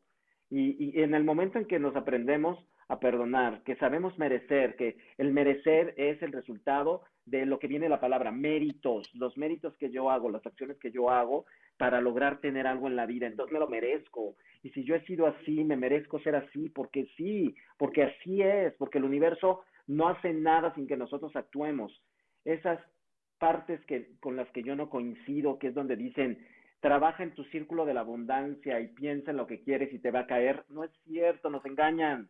Chócalas, chócalas. Ah, yo las odio, las odio, chócalas, chócalas. No, no, no, no es cierto, no hay forma, el universo no actúa solo. Pero ves lo que te lo que te dije antes de los padres que no, es lo que estamos diciendo de que dónde está el amor propio cuando éramos chiquititos no, y no les estoy echando culpa que quede claro el amor propio o el tema de perdonar al otro y no perdonarte a ti, son cosas que son nuevas ahora, que no nos sabían, no, no nos enseñaron. Que yo te voy a decir algo. No, yo te voy a decir algo, eh, eh, Barbie. Yo hoy en día em, siento que no tengo la parte de merecimiento eh, por cualquier negocio que yo vaya a hacer. No, ¿cómo? No, yo, pero si yo vengo, mi linaje, todo mi linaje, la familia de mi papá y la de mi mamá, la de mamá es súper creativa, la de mi papá, toda la vida han sido comerciantes. ¿Y tú crees que a mí cuando yo era niña me daba pena vender cacahuates en la calle? Nunca. Y créeme que desde chiquita yo me mantuve, o sea, no me mantuve obviamente, pero yo tenía mi dinerito toda la vida, hasta yo me pagué el parto, yo le pagué a mi hijo todo, o sea, hasta ahorita que yo tengo una relación, he solventado mejor a mi hijo, pero todo lo hice sola y creemos que cuando tenemos algo o venimos a un momento de miedo o de desconocimiento que no conocemos el terreno, te paras y yo, ¿cómo lo voy a hacer? Pero no te acuerdas todo lo que hiciste atrás. Y lo hiciste cuando tus papás te enseñaron y te dijeron, ¿sabes qué? No hay para comer, tienes que aventarte tú a hacer el show. y de ahí empiezas. No sabía pagar un estacionamiento en un en un centro y lo vas haciendo y todo lo vas haciendo pero tú ya lo traías de hace mucho tiempo desde tu ADN lo traes y todo lo que tú sabes hacer hoy en día ya lo traes ya lo traes o sea yo es lo que me fue un tema justo de merecimiento de cómo cómo yo puedo vender cosas si yo nunca fui buena vendedora coño, yo me pagaba todo vendiendo hasta Entonces, los Entonces ahí, estás negando tu abundancia. ¿te Exactamente, completamente. no te sientes merecedor, entonces el universo pues no reacciona. Obviamente no va a reaccionar. el universo tiene, implica también las acciones que yo hago para traer a mi vida lo que quiero. O sea, no me puedo quedar nada más en el que me lo mande y ya. Eh, no, no se puede. El universo actúa en una dualidad. Oye, José Luis. Pide y pide y pide y pide. Pues, ¿qué vas a pedir? Ni siquiera, ni siquiera sabemos qué pedir porque ni siquiera nos amamos por empezar. Oye, José Luis, ¿y cómo podemos trabajar el merecimiento? No, todos los que nos están escuchando, ¿cómo podemos trabajar el aceptar que mereces, tu merecimiento? El aceptar que mereces es primero reconocer que yo he hecho acciones para lograr algo en la vida, el actuar. Mm, la espiritualidad no existe sin acción. La, la, espiritualidad necesita de acción, así como ya hablamos que la espiritualidad no tiene un título nobiliario, ni, ni, tiene un fin, ni nos vamos a graduar siendo espirituales, nada de eso. La espiritualidad es un camino toda la vida hasta el último día de nuestra vida. El merecer es el resultado de esas acciones que nosotros hacemos cada día. No hay espiritualidad sin acciones y para que haya merecimiento necesitamos actuar, actuar de manera positiva, actuar desde el amor, actuar evitando nuestros miedos y confrontando nuestras cosas para que nosotros logremos atraer a nuestra vida lo que queremos. O sea, el merecimiento es una consecuencia de nuestros actos y pues lo que vaya a venir de nuestros actos. Si actúas bien, merecerás algo bueno. Si actúas mal, merecerás algo malo. Claro, pero también ahí entra una parte del ego que es el egoísmo, que cuando crees que mereces, que no mereces nada, porque no lo has trabajado, no lo has hecho, para, porque tú te vas a merecer algo si estás pidiendo de abundancia o una pareja, si tú no estás haciendo nada para merecer a esa pareja o esa abundancia económica, de salud, lo que sea. O sea, es, como decir, eh, yo quiero, eh, yo lo digo conmigo, ¿no? ¿Cómo yo quiero tener un cuerpazo ahorita? Bueno, que he trabajado muchos años para tenerlo, pero eh, me eché un año de, de, este, de la cuarentena, bueno, del año pasado, 2020, me eché haciendo según yo la keto, porque pues, según era puras gracias y ya sabrás yo comiendo que quesitos, que no sé qué, que la fregada, y obviamente cambió mi cuerpo totalmente, cambió todo, todo, mi, todo mi metabolismo, cambió. Y hoy en día digo, ¿cómo quiero tener o merecerme un cuerpo sin esto, sin aquello? Si lo que hice fue negativo para mi cuerpo y yo sabía que estaba mal pero quiero ahorita egoístamente ya, con la varita mágica y meterme no sé qué cuántas cosas para que ya me queme toda la grasa que acumulé todo en un año. Esto ya es egoísmo. pero ahí entra ya la conciencia, que es otro concepto importante de la espiritualidad. La conciencia es darnos cuenta de, me doy cuenta porque soy consciente de que le estoy haciendo daño a mi cuerpo con esta dieta y entonces voy a actuar de diferente manera para que con el sistema de merecimiento yo tenga el cuerpo que quiero tener no como me quiero que me vean los demás, y con la acción. Yo voy a sentir bien. Con la acción. Como yo voy Pero a, estar bien. A lo que voy es que cuando somos egoístas queremos tener el cuerpo de la vecina de al lado que tiene un cuerpazo que se come, todo ese año comió lechugas. Entonces dices, ¿cómo quiero? O sea, no hay forma y te, te autocastigas al no me merezco esto, al no me merezco ponerme ropa bonita, al no me merezco maquillarme, al no me merezco, o sea, desde ahí empieza nuestro merecimiento. Yo lo digo porque yo hablo mucho de seducción en mis cursos, bueno, en, mi tema, en mis cursos, hablo mucho de seducción. Y regreso a las creencias, ¿eh? Muchas de esas creencias de merecimiento están en los sistemas familiares. Por supuesto. en realidad no nos hacen hacer méritos, nos premian, que es diferente, ¿eh? Nos premian el premio y el castigo. Así aprendimos todos. Pero no nos hacen sentir merecedores. Somos la generación de premio y castigo, sí. Ah, comiste y va el chocolate. No, comiste, qué bueno, chao. Tal cual, sí. Y la generación millennial es la generación de la exigencia. O sea, quiero. ah, no, ¿querés que esto, haga esto? Dame esto. Exacto. No, y quieren llegar a los puestos rapidísimos, quieren, quieren subir rapidísimo, quieren todo rápido. Y todo lo quieren resolver aquí, en esta cosa. Ahí. O sea, así como que me pasa un escáner y adelgazo. Hasta las relaciones de pareja las quieren resolver aquí. Es ya donde tenemos que trabajar, en el ser. El tener es muy fácil. El ser, el ser es una convicción. El ser es un encuentro con nosotros mismos. ¿Cómo quieres resolver tu relación de pareja? ¿Cómo quieres tener una pareja aquí? Exacto. Estoy de acuerdo que... que es un buen medio, ¿sí? Pero no es lo que nos va a hacer tener una buena relación. Las relaciones se viven de hombre a hombre, mujer a mujer, mujer a hombre, sociedad con sociedad. Todo ese proceso es vivir en el alma. Oye, José Luis. Conectar con los demás. ¿Y por eso crees que ahorita hay tantos problemas en las relaciones? Por ejemplo, el mal llamado sexting, la relación a más WhatsApp. O sea, que ya no, en mal entendido que existe de ya no hay compromiso, más bien el compromiso empieza desde ti, desde tu propio ser. Y es más fácil ahora decir, me divorcio mañana. Ay, pues total, nada más virtual todo. Porque o sea, esta sociedad y las creencias de la nueva sociedad en, los, en estas nuevas etapas desde los noventas es que ahora todo es desechable, incluyendo las relaciones. Es tan fácil, todo es desechable. Incluso las relaciones de pareja se vuelven desechables en el momento en que si yo ya no soy tolerante contigo o compatible después de tres meses, pues eres como una McDonald's, ¿no? Voy a comprar otra.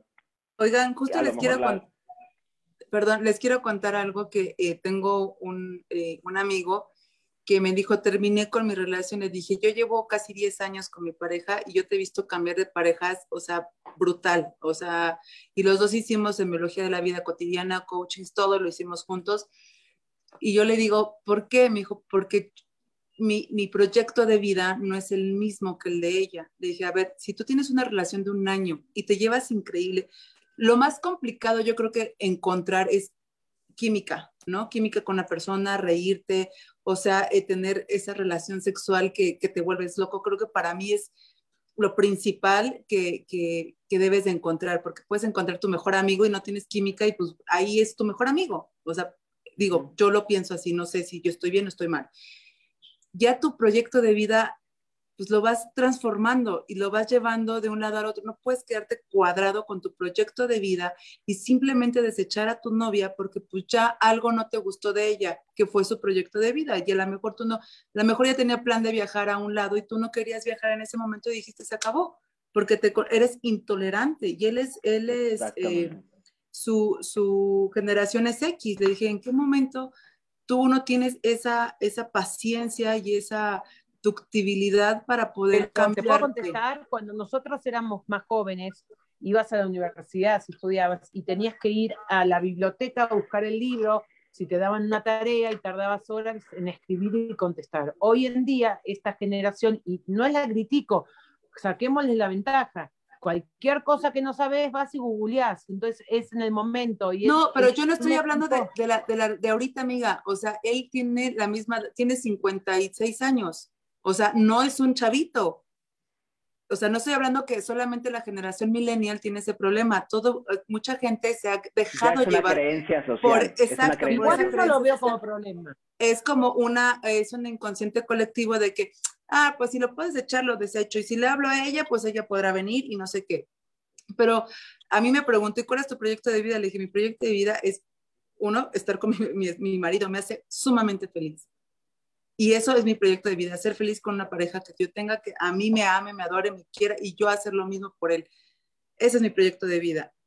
O sea, y si él me dice, nos vamos mañana a China, pues me voy con él, con él a China y no importa, hacemos otro proyecto de vida, no importa, pero el chiste es vivir este momento, no estar viendo qué proyecto de vida quiero. O sea, se me hizo algo mm, irracional, ¿sabes? O sea, un hombre de 56 de años. De nuevo, ese es el ego.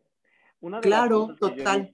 entre más queremos, tenemos ese apetito de conocer, leer, aprender, estudiar, nos va haciendo más egoístas.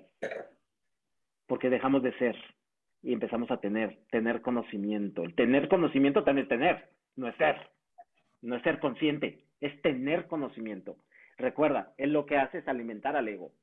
Alimenta con sus cursos, con todo lo que ha construido, está alimentando él tener, tener conocimiento, pero el tener conocimiento no necesariamente quiere decir voy a practicar. Exacto, la práctica es lo que se necesita. Y, y, eso lo hacemos con base a tres conceptos importantes en un trabajo espiritual, en un trabajo de coaching, en un trabajo de concepto de vida. Es observamos, experimentamos, crecemos y aprendemos. Ese es el concepto de, de espiritualidad consciente. ¿Qué tenemos que hacer? ¿sí? Tenemos que observar qué siento, qué pienso, qué me da el exterior, de ese exterior, qué observo qué pasa en mi interior, observo todo lo que está pasando en mi vida. Una vez que ya observé, en base a mi observación voy a experimentar, porque si no experimentamos, pues no, no hacemos nada. Mi cabeza no, te, no, te, quedas con, solamente te quedas con información, exacto, te quedas con información y no avanzas, entonces no evolucionas. La, experimentación es importante, experimento lo que observé y lo que conocí y lo que aprendí, ¿sí? De esa observación. ¿Qué Una vez que experimenté, ¿sí? Entonces ya llega el siguiente proceso, que es aprendo y crezco. Porque ya elijo desde la experiencia experimenté una mala relación con personas así, ya aprendí y crezco. Entonces, todo este proceso es muy importante en un concepto de espiritualidad para amar sin ego, porque el alma experimenta, ¿sí? El alma viene a experimentar. El ego es el móvil, el medio para experimentar. Y eso es lo hermoso. Y ahí tenemos que tener mucho cuidado, José Luis, por lo que estoy entendiendo, cuando nada más te dejas llevar mucho por la racionalidad y no te dejas sentir, no te dejas y empiezas a controlar tanto tu emoción por el miedo de no me vayan a lastimar, no me vayan a engañar, no me vaya a salir. No, o sea, es también experimentar ese sentimiento, esa emocionalidad para dejar ser tu ser. Exacto, y aquí lo importante es que no todo se debe de pensar, también se tiene que sentir. Cuando aprendemos a trabajar nuestros pensamientos y nuestros sentimientos, el regreso a la palabra mágica de la espiritualidad, equilibrio. Todos pensamos, todos sentimos. ¿Cómo le hacemos para manejarlo en equilibrio? Todos somos luz, todos somos sombra. ¿Cómo vivimos en equilibrio de la luz y de la sombra? Todos somos energía masculina, todos somos energía femenina. ¿Cómo le hacemos para vivir en equilibrio con esta energía? Todos tenemos un polo positivo, todos tenemos un polo negativo. ¿Cómo le hacemos para vivir en equilibrio? Y es ahí a donde los pensamientos y los sentimientos entran. Muchas veces he trabajado con la gente, es que deja de pensar tanto y siente más. Las personas estamos dejando de sentir, de sentir, que es un, que es realmente la experiencia del alma. El pensamiento se crea, el sentimiento es, regreso al ser. ¿sí? Entonces, desde ahí es a donde comenzamos a conectar con todas estas variables para realmente experimentar una vida en donde el ego sea el móvil para vivir y experimentar. Entonces, al final del día, si lo queremos ver radicalmente, el alma viene a usar al ego. La verdad. El ser viene a usar al ego. El ego, sí, simplemente va a ser ese mecanismo de para lograr.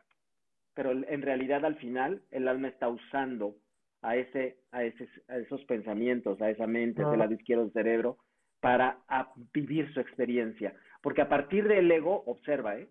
A partir del ego, el ego observa, porque el ego usa todos los sentidos, la, eh, usa la vista, el tacto, el gusto, eh, todos, los, todos los sentidos se usan por el ego. Es, es lo que el ego vive la experiencia, ¿no? El ego, siempre he dicho, es ve, siente, toca, ¿no?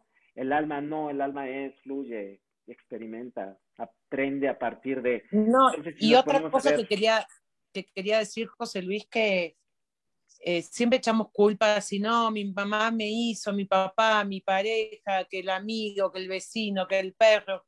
Y el peor enemigo es uno mismo. Y, y, nos contamos historias que nos hacemos bolsa y todos, ¿eh? todos. Y después pasa la vida y te das cuenta que no era tan grave como te lo imaginaste pero el peor enemigo no es el otro, es uno mismo con su cabeza. sí, Podés, sí podés controlar los pensamientos, no, a ver, controlar en el sentido, yo creo que tenemos, está comprobado, siempre digo que hay 60.000 pensamientos eh, por día, pero sí se puede meter la cabeza en blanco, bueno, yo no lo puedo hacer y no sé quién lo puede hacer. Bueno, hay, hay, hay, hay quienes pueden lograr eso a través de un proceso. Un, un Buda en Tailandia 24 por 24 horas. Pero realmente. Pero sí puedes cambiar tu. sí tienes el poder de cambiar tu pensamiento, porque del pensamiento viene la, la, la, emoción. Entonces, porque primero te viene el pensamiento, las emociones vienen. Y aceptar también lo que estás viviendo. Eh, la palabra, yo cambié mi palabra de, de adaptarme a aceptar. Yo ya no me adapto a la, a la pandemia, acepto la pandemia, es lo que hay. Si tengo una ruptura, bueno, acepto la ruptura, no, no es que voy y me adapto, yo eh, trato ahora de aceptarme. ahí es la conciencia, esa es conciencia, reconocer lo que es, reconocer lo que hay, esto es lo que hay, conciencia. Aceptarlo. Reconozco y acepto lo que es. Entonces, cuando estamos a nivel conciencia, es el trabajo entre el ego y el alma entre nuestro lado masculino femenino, como lo quieras llamar. Y esa es la parte de donde nosotros tenemos que ir caminando a través del proceso de espiritualidad. Es reconocer lo que somos y tomar una espiritualidad consciente, porque yo creo que es eso. La espiritualidad, pues todos somos seres espirituales viviendo en una botarga, eso es un hecho, ¿sí? Lo que pasa es que hay que hacerla consciente. Ese es el trabajo que nos toca hacer aquí, tener una espiritualidad consciente. Y el conocer la espiritualidad desde la conciencia es reconocernos tal cual somos, en esencia. Regresamos a la esencia, al amor. Y desde esa perspectiva es a donde empezamos ya a trabajar. El trabajo es inicia desde reconocer y finaliza nunca. Es un proceso continuo. Nunca, jamás. Un proceso, es un proceso hermosamente continuo, así lo he dicho siempre. Siempre va a haber algo mejor por lo cual tengas que trabajar en el aprender en el, y el aprender. Y el que deja de aprender es que deja de vivir. Eso es lo que yo digo. Y aparte que deja de aprender, deja de vivir. Estás evolucionando todo el tiempo, todo el tiempo. Todo el tiempo. Y hacerte consciente, pero aparte de aceptarte a ti y aceptar al otro tal y como es, o sea, sin historias, sin creencias. El otro es un ser perfecto también. que él tiene sus historias, sus creencias, sus interpretaciones y aceptarlo desde, desde esa vibración. O sea, y hay algo que me encanta también del ego, que es, es que es maravilloso, porque crea personajes y crea máscaras. Aquí podríamos hablar toda una charla, si quieren otro día lo platicamos, porque esto me encanta, hablar de los personajes y de las máscaras, con el ego para no llegar a nuestra esencia, para que no nos vean los demás. Entonces el ego es experto en los personajes. Yo no sé si estoy bien, perdón, rápido, no sé si estoy bien, pero creo que Jung o alguien, un, psicólogo dijo que los, no, la palabra personajes, perdón, persona viene de las máscaras, de que te vas poniendo máscaras en tu vida, o sea, eso significa la palabra persona. bueno, el WhatsApp, el WhatsApp es una máscara. Yo digo cosas a veces en WhatsApp que no me atrevo a decirlas enfrente. Y ahora con el tapabocas no te das una idea de las cosas que digo, porque no se me ve la cara todo lo que da. Entonces son, sí, hasta uso el tapabocas, porque aparte no me ven entera. El WhatsApp a veces digo cosas que eh, en vivo no sé si me atrevo a decirlas. También eso es una máscara. A ver, José Luis, te quiero hacer una pregunta. Siempre, a ver, a ver si sabes esto, siempre que algo te choca del otro, te checa. te checa porque ahí te va mi pregunta, ahí te va, porque yo, los argentinos nos preguntamos y nos respondemos a la vez, pero a lo que voy, a lo que voy. Sí, siempre somos, porque a mí me pasó una situación con una persona, con una amiga que no podía, no podía ni estar cerca. Yo veía y, y me quedé, para que yo me quede callada, José Luis, para que yo me...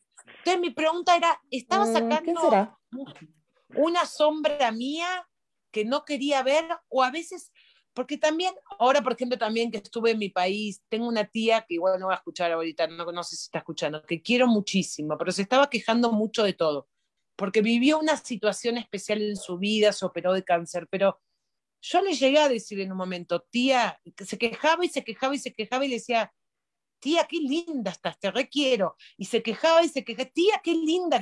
Y en un momento ves, y le dije, tía, ¿te pagan por quejarte en el banco? Me dije, ¿cómo? No entendí. No, porque si te pagan por quejarte todo el día, bueno, quejate, pero no te pagan un peso, cortala.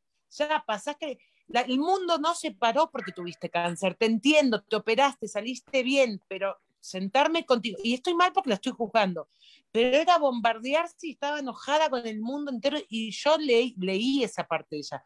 Pero bueno, me fui a otro tema, como te digo, que mezclo las cosas. Con otra persona me pasó de que no podía ni con su presencia. Pero no me pasó a mi zona, le pasaba a muchas personas. Entonces, está reflejando algo en mí porque es así, o sea, me pego un tiro, pero está reflejando cosas de mí o hay ciertas energías que uno no puede... O sea, como a tres de aquí, como a las tres de aquí. no, pero porque todo el tiempo es todo lo que te choca, te checa, yo creo que no. No todo el tiempo, definitivamente, definitivamente no es todo el tiempo. Hay cosas que definitivamente no tiene el otro y no somos compatibles con el otro y no necesariamente quiere decir que yo las tenga. Simplemente a veces tenemos que vivir la experiencia de aceptar al otro como es y ya. Pero no quiere decir que yo tenga lo del si te alejas. Exacto. y tú decides si te alejas o aceptas. muchas veces hay espejos, por ejemplo, hay muchas parejas que son almas espejo, ¿sí? que uno viene a despertar al otro y que uno viene a, a verse en el otro y en fin, ¿sí? Amistades, todo pero no necesariamente siempre lo que no me gusta del otro, lo que no me gusta del otro muchas veces puede ser un efecto de mi intolerancia justamente, de que yo no soy tolerante, ¿sí? Entonces, también tenemos que practicar la tolerancia, en fin, no necesariamente todos esos conceptos urbanos de, de, de, de que somos espejos de todos y que yo me veo en ti, tú te ves en mí, no.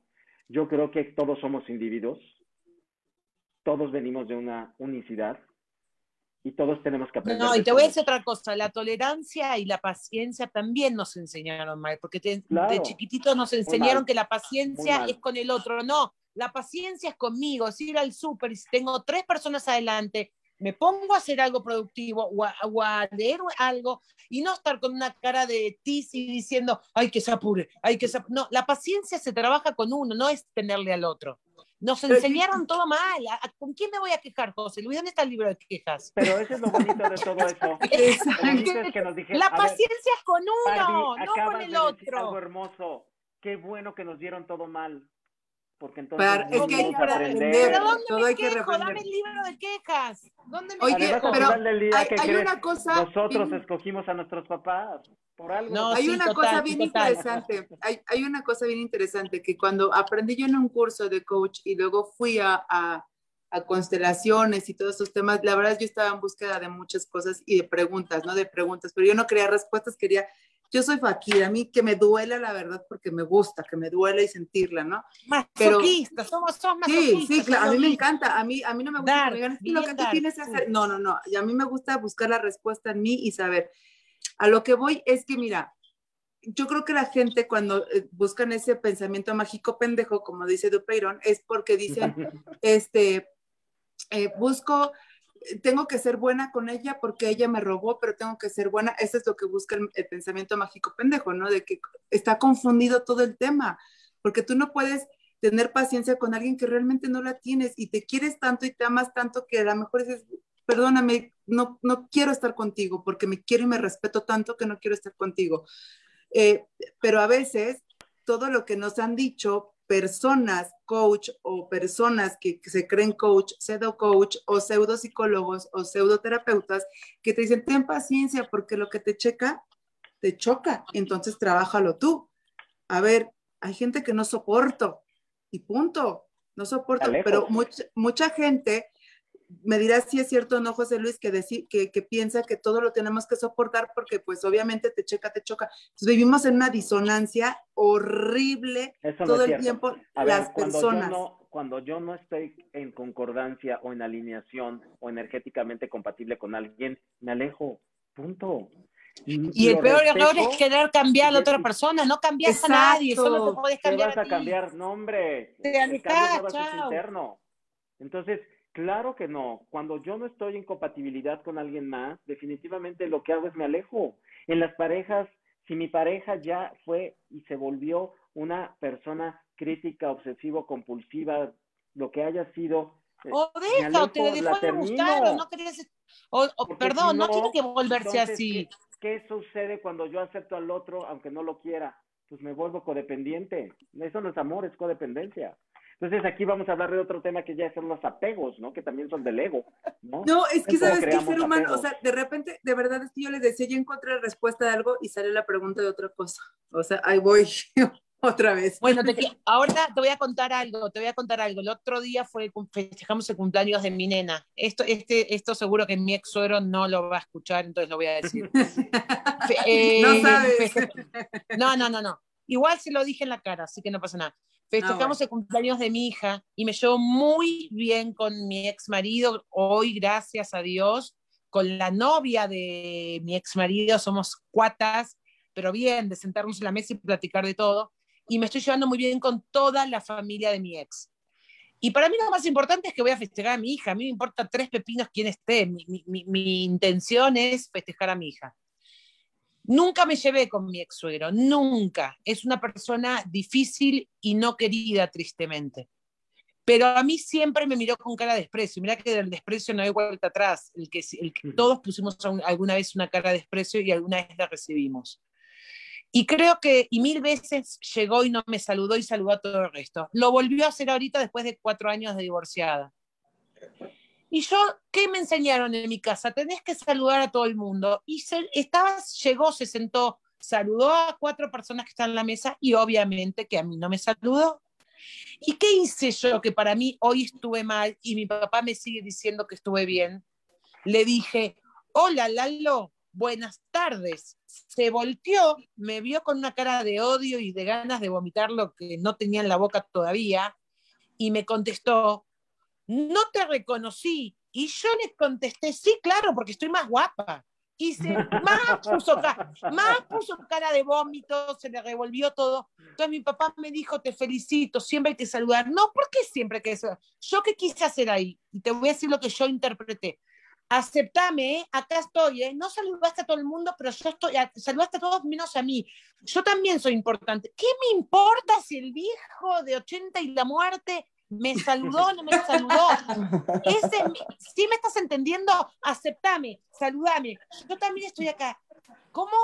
¿Qué? Dije, me vi patética, patética me vi. ¿Sí me, ¿Vos me entendés, José Luis, lo que quiero decir? Claro, una cosa, eh, eh, lo que pasa es que tu papá lo vio desde educado. Claro, yo también soy educada y saludo a todo el mundo, pero Perdón, si el tipo no me quiere saludar, si el tipo no me ¿Sabes qué me hubiera dicho mi papá? ¿Sabes qué me hubiera dicho mi papá? Barbie me hubiera dicho, le diste cachetada con guante blanco. Sí, pero ¿sabes lo que pasa? Que hoy entendí que uno necesita aceptación del otro y no, la aceptación viene de uno. ¿Qué por eso? Si el tipo me saluda, no. Entonces eh, dije, ¿qué hiciste? Todo el ser bueno, humano necesita pertenencia. Por eso, Barbie y Pam, amar sin ego es lo más importante que tenemos que trabajar. Y mi querido José Luis, José Luis. mi querido José Luis, se nos tiene que ir porque tiene otro compromiso. Me encantaría que nos dieras un cierre. Nosotros seguimos en Hoy Voy a Cambiar, pero claro. una conclusión para todos los que nos están escuchando, José Luis. Yo creo que no hay nada más hermoso en la vida que ser auténticos. Y la autenticidad es ser uno mismo, sí, pero también es reconocer y darnos un lugar. Autenticidad es darnos un lugar, ocupar nuestro lugar en la vida. Y cuando ocupamos nuestro lugar en la pareja, en la familia, en el trabajo y con nosotros mismos, entonces estamos siendo auténticos. Y cuando estamos siendo auténticos, entonces estamos trabajando desde el amor. Y cuando estamos trabajando desde el amor, estamos mitigando el miedo. Entonces, esa sería mi, conclusión el día de hoy. La verdad es que me quedaría otras dos horas hablando, pero ya tenía otra sesión después y entonces tengo que, trabajar ya en eso. Y rápido, ¿dónde te podemos conectar, contactar? Ah, sí, les voy a dar mi, Instagram, que no me lo sé de memoria, pero porque está largota la palabra por ahí. Eh, ahorita les digo, aquí están mis redes sociales, siempre las tengo que recordar porque yo no soy el, el más técnico de todos, o sea, trato de, pero a veces no, no se me da. Entonces, déjame ver, las redes sociales, aquí están. En Instagram es despertar de la, arroba despertar de la conciencia oficial, ¿ok? Y, este, y ahí me pueden encontrar, ahí posteo, ahí de pronto hago videos, invito gente. Es realmente un, un lugar a donde expreso lo que siento y comunico lo que me llega como coach, como trabajador de la luz y como como persona en la vida, ¿no? Porque porque somos un holístico, ¿no? No no no lo, no que estemos en un servicio quiere decir que dejamos de ser humanos. Entonces, bueno, Jefa, ¿puedo decir este algo? ¿Puedo, decir algo que no me no, es que no me no dije en todo el programa, puedo decir algo, que es una muletilla mía. Sí, así lo dije. Bueno, José Luis, son lo más, son lo más, me encantó conocerte. Igualmente. te adoro, eh, jefa, bueno, Son lo máximo, jefa, me encanta estar acá con ustedes y beso enorme y, aprendí un montón. Yo les quiero agradecer a tanto a Miriam como a Pam como a Barbie que me hayan regalado este espacio. Es para mí un placer, un privilegio y la verdad es que encantado de charlar cuando ustedes me inviten. Yo soy feliz. Y, eh, Esta es tu casa, mi querido José. Es esto. Y Miriam, gracias por la invitación. Eh, este es el, cuando vean el logo, miren, este es, este es el logo del despertar de la conciencia, para que ah, me identifiquen ahí buenísimo. En, en, mi Facebook, en mi Twitter, estas cosas que, que ahí están, pero, pero Instagram es el que más uso, es el que más entiendo y el que más me gusta. Entonces, gracias. Y nos cambian todo el tiempo, y todo el tiempo nos ponen cosas nuevas en Instagram. Te esperamos nuevamente no Voy a Cambiar para hablar de estas máscaras, de seguir hablando de estos temas tan apasionantes. Me gusta uh, hablar de máscaras. Hay que hablar de máscaras y personajes. Es increíble porque te das unas atacadas de risa cuando descubres los tuyos, cuando te empiezas a ver tú mismo, no los de los demás, los tuyos. Te total, das total. Y también, ¿qué crees? Ser espiritual también es ser divertido. No todo total. Totalmente. Así que, amigos, de hoy voy a cambiar. José Luis va a regresar con nosotros a ver estos personajes y estas máscaras, se los puedo prometer.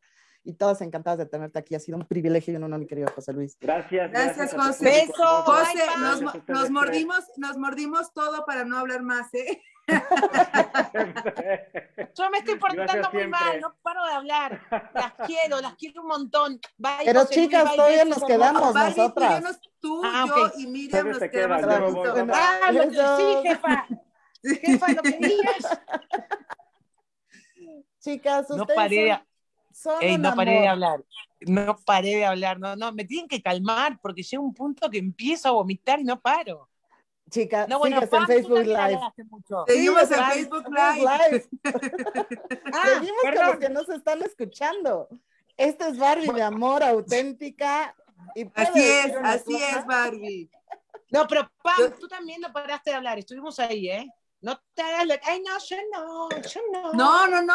Por eso dije, nos tuvimos que morder porque yo quería hablar todo el tiempo. Te estoy, te estoy jodiendo, te estoy jodiendo. Pero esto es lo divertido, chicos, debo a cambiar, que somos tan auténticas y nos llevamos muy bien.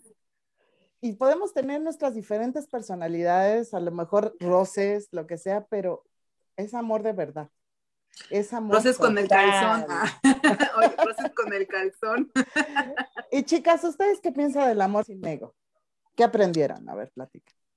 ¿Qué aprendimos? Para mí, ¿puedo hablar yo? ¿Puedo decir algo? ¿Puedo? claro yo estoy entendiendo que hay, tenemos, nos metemos muchas cosas que hay que hacer, que hay que hacer en el día, que no tengo tiempo, no tengo, hay cuatro cosas importantes y lo dije hoy en el, eh, querer más a tu gente, querer más a más gente, estar con tus hijos, estar con tus seres queridos, eh, amarte más, respetarte más, comer rico, eh, no sé, hay, hay tantas cosas que, que, uno le pone prisa y dice que no tiene tiempo, como que andamos desalmados, por la vida eh, y hay que estar como que más inquietud. No sé, para mí eso es amor. Eh, no sé, yo ahora estoy en un momento de mi vida que estoy derretida de amor por mis hijos que nunca los había disfrutado tanto como ahora. Pero es un tema mío, porque los amo desde el día que llegaron a mi vida, pero en este momento me siento en muchas cosas plena conmigo mismo y, bueno, mucho que trabajar, ¿no? Muchísimo. Y, sigo la, con la tarea de aprender a escuchar mucho más.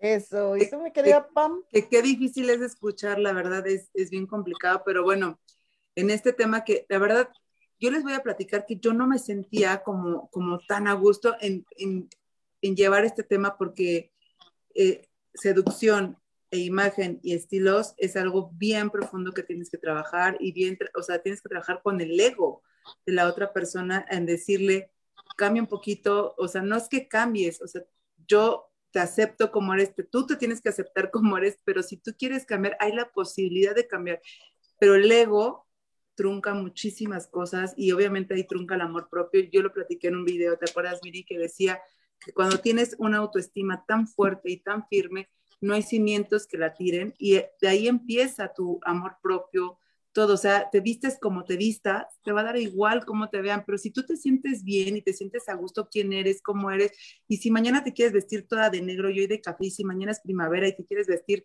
toda de eh, turquesa, no queda más, o si es invierno y quieres usar minifalda, ¿qué más da? El tema es amarte tú, empezar con tus cimientos de autoestima y de ahí vemos, a mí lo que me apasiona es ver a las mujeres y hombres cambiados en su estilo y en su seducción y cuando los ves súper seductores y esto me fascina. Porque y eso es para mí, exacto, ahí cambiaron su autoconocimiento, su autoaceptación. Ah, total. Sí, porque mucha gente piensa y tenemos eh, este estigma de, de, que la seducción solamente se le da a ciertas personas que son, eh, que el cabello largo, que las uñas rojas, que el labio rojo, porque tenemos esa idea y esa creencia de que es así, pero la verdad es que no. Y todo mundo tiene una, una, seducción tremenda. Tú tienes una Miri, que ya hablamos de ella. Tú, Barbie, tienes una que es increíble, se me hace la más, una de las...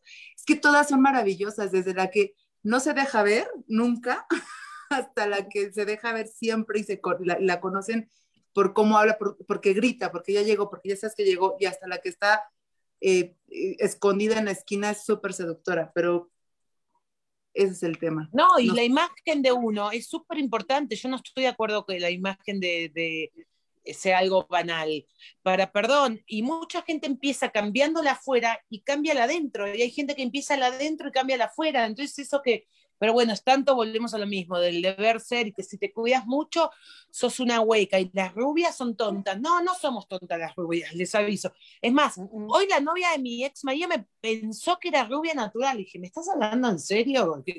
Esto más, más pintado que, a ver, ¿qué, ejemplo? Que, que mis uñas. No, pero yo pensé que en Argentina todas eran güeras, sí, pero güeras de salón, querida. Solo en Ucrania son las güeras naturales.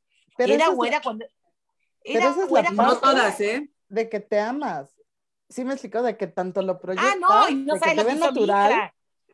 Una vez subí un video de que me estaba poniendo Botox. Me dijo, me mandó un día mi hija, no, mamá, en la escuela piensan que sos divina, que te den la cara perfecta. Le digo, a ver, no hay manera, Michelle. Tengo 40, eso fue cuando tenía 45. Tengo 45 años y me pongo Botox. Fui a la escuela porque tenía que ir, agarré a todas las amigas de me pongo Botox. No, yo les dije mamá que no te ponía, bueno, me pongo, tengo 45, pero no me da vergüenza decir que me pongo Botox.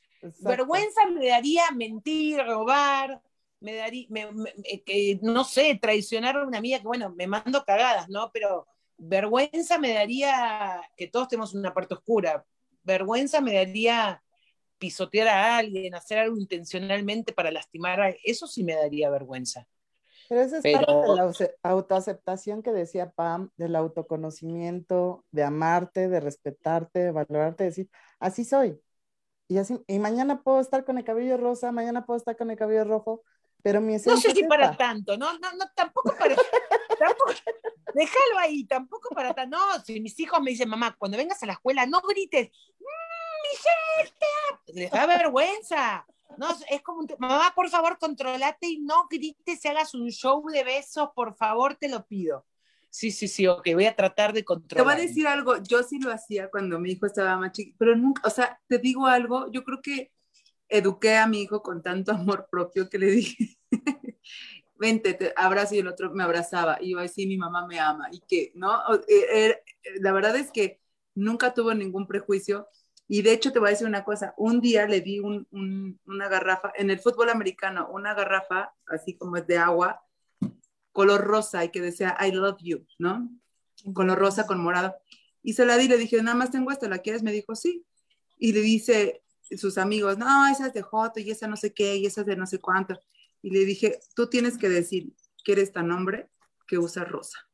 Y así tal cual. Yo soy Total. rosa. Y encima ¿Cuál de mi mamá y me cae bien. ¿Y cuál es el problema? Exacto. Total, total. Y, chicas, tenemos ya tres minutos para cerrar este programa. Ay, bueno, yo pensé que iba a seguir esto. No, amiga, nada más tres minutos más. ¿Y cuáles son las palabras para cerrar? ¿Quién quiere empezar, chicas? Yo, Barbie. La paso bomba. No tengo otra cosa que decir. Que la paso bomba y se me pasa así no me di cuenta y así, y que, ay, felicidades que hoy cumple mi segunda niña, 14 eh, años. ¡Eh, felicidades! Le venimos festejando desde, Happy desde el domingo venimos festejando, adelantado. Le digo, estamos festejando y todavía no tenés 14, pero bueno, acá se estila. Hoy fue el día real. Se lo dedico este programa a ella, que la amo y me hace muy feliz. Eh, y bueno, eso. nada, las quiero, me encanta estar con ustedes, la, la, la gozo a todo lo que da. Nosotras igual. ¿Y tú, Pam? Te queremos, Barbie. Te queremos, Barbie, te queremos. Pues yo, híjole, dejen todo. No, es que no puedes dejar tus miedos, abraza tus miedos, tus creencias, todo y, y deshazte de lo que no, no te sirva y sedúcete todo el tiempo porque eso es amor propio. Exacto. Y los quiero a todos, a Radio Pita, voy a cambiar a Facebook Live, a todos, a ti, Barbie, a ti, Miriam, a todos. Y hoy yo quiero despedirme con, también perdónate, acepta tu, tu obscuridad, acepta todas tus virtudes, acéptate como lo eres, sedúcete todos los días, autoacéptate, autoconócete y qué mejor tener amigas que suman a tu alrededor, que son los angelitos, como Pam, como Barbie, a todos los amigos que nos están escuchando en Radio Pit, que vamos a cumplir ya ocho años de transmisión en Radio Pit. Nosotros ¿Ocho? Pero ocho ah, años Radio Pit. ¿En qué momento? Viene su, aniversario, su octavo aniversario. Gracias a José Luis. gracias a todos los que nos están escuchando, pero gracias a estas dos mujeres de luz que me han dado, aprendido a amar, aceptar y de verdad con esas virtudes. Y cada uno tiene el derecho a amarse, cada uno valórese, vibre en amor y todo llegará. Todo tiene una acción, nada llega por el cielo. Actúa, ten conciencia, trabaja, pero sobre todo trabaja desde tu interior y todo se va a llegar. Tomen vino tiempo para eliminar el, COVID. Exacto. Los queremos. Se me voy a cantar. besos. Chao, chao. Besos. Bye, bye. Ahora sí, ya estamos fuera. Chao. Súper el programa. Me encantó. Dice que todavía